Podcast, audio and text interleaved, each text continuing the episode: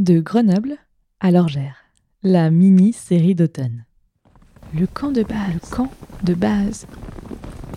Rencontre au sommet.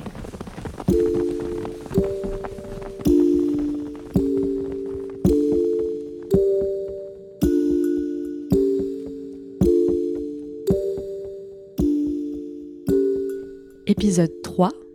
Opinel, le petit couteau de poche qui traverse les âges.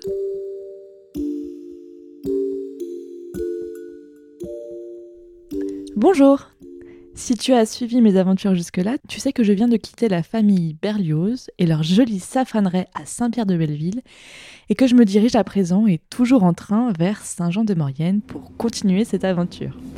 Là-bas, je vais rencontrer Maxime, directeur du musée Opinel. Dans cet épisode, on va parler de l'histoire de ce petit couteau de poche qui a été fabriqué par un de ses aïeuls au 19e siècle à Albier-le-Vieux, donc dans la vallée de la Marienne. Bonne écoute.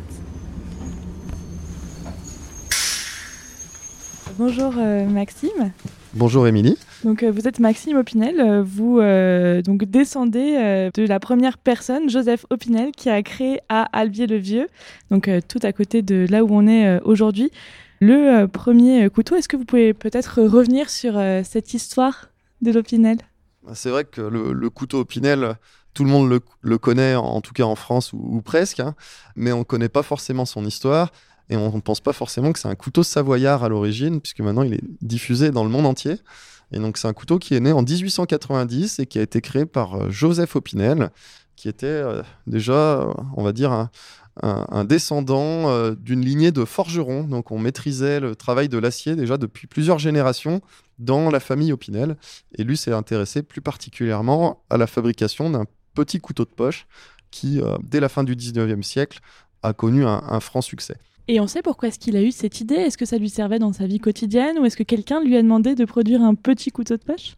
Lui, dès, dès l'âge de 12 ans, il a dû quitter l'école pour travailler avec son père dans l'atelier familial de, de taillanderie, de forge, mais ça lui plaisait pas du tout de fabriquer des gros outils, et il préférait bricoler des petits couteaux qu'il distribuait à ses camarades, qu'il distribuait aux habitants, aux habitants du hameau.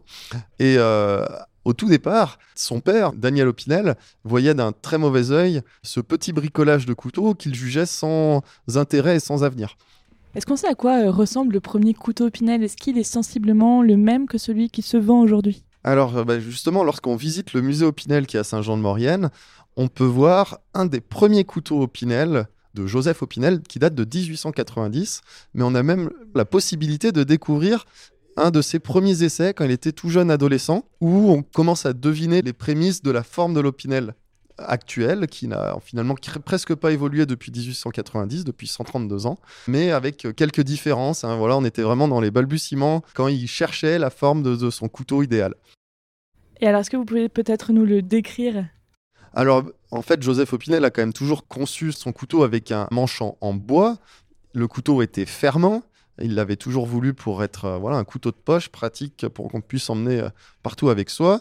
Et euh, finalement, ce qui est assez caractéristique du couteau Opinel, c'est cette bague, bague métallique hein, qui, qui, qui rassemble le manche et la lame, que l'on appelle la virole. Et c'est vraiment un composant très caractéristique du couteau Opinel. J'ai une question euh, un peu plus peut-être euh, personnelle. Euh, C'est pas rien d'émaner d'une lignée comme ça avec un objet qui se transmet de génération en- génération. Comment est-ce qu'on vous a raconté, vous, cette histoire familiale? Alors finalement, moi j'ai toujours baigné dans cette histoire familiale. Mon père était coutelier, ensuite il a créé euh, le musée Opinel quand moi j'étais encore tout jeune enfant, hein, j'avais 4 ans. Donc euh, mes premiers souvenirs, je les ai toujours eus euh, avec le, le musée Opinel et j'allais voir mon père finalement au musée. Et donc j'ai toujours été imprégné de cette histoire et finalement j'estime presque que c'est une histoire normale de mon point de vue de famille. En étant en plus à Saint-Jean-de-Maurienne, en, euh, voilà, les habitants de la ville ont toujours connu, on va dire, un, membre de la famille Opinel. Donc c'est pas non plus euh, une famille d'extraterrestres. Et finalement, c'est plus quand on s'exporte un petit peu au-delà de la vallée, au-delà de la Savoie, qu'on va rencontrer des personnes qui disent mais Opinel, mais de la famille, oh là là, c'est très particulier. Alors que quand on baigne dans le lieu d'origine, on a moins ce- cet effet-là. Et alors justement, vous parliez de votre père coutelier. Donc aujourd'hui, vous êtes directeur du musée Opinel dans lequel on se trouve actuellement pour cette interview. Est-ce que vous, vous avez touché à la coutellerie? Est-ce que vous avez déjà fabriqué des couteaux? Alors, pas, pas en tant que tel, hein, on va dire. Le métier de coutelier a beaucoup évolué et c'est justement aussi une, euh, une chose qu'on peut découvrir dans le musée.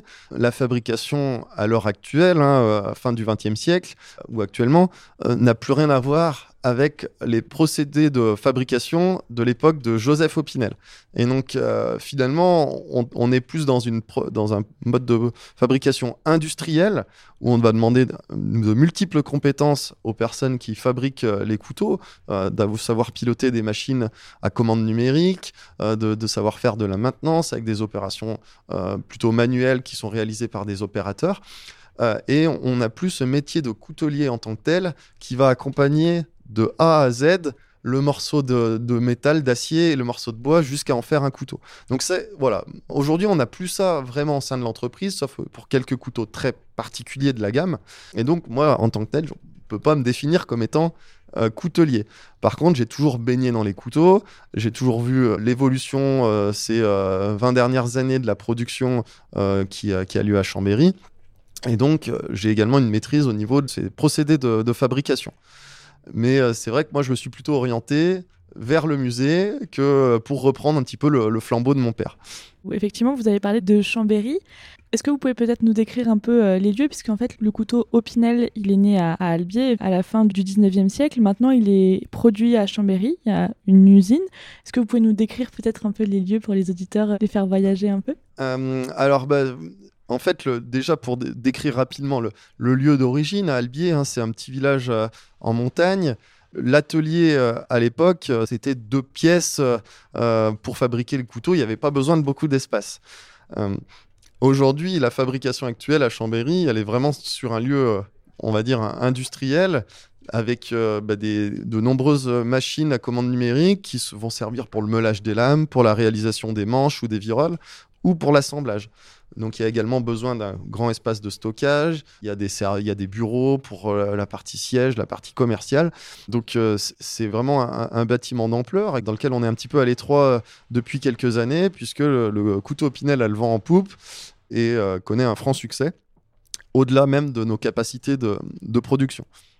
Est-ce qu'on a une idée de l'export que vous faites aussi à l'étranger de ces couteaux? Parce que c'est un couteau qui est connu mondialement. Quand on va en Australie, quand on va euh, dans d'autres pays euh, outre-Atlantique, on connaît le couteau Opinel. Alors, c'est vrai que la production est exportée à 50%. Tout est produit à Chambéry, mais on vend dans le, dans le monde entier, dans plus de 70 pays dans le monde. Alors c'est sûr qu'en en Australie ou au Japon, on n'aura pas la même notoriété qu'on peut avoir en France, où presque tout le monde euh, connaît le nom et le couteau, euh, mais on, tend à développer ces, euh, ces, pays, aussi bien européens que le, le, grand export.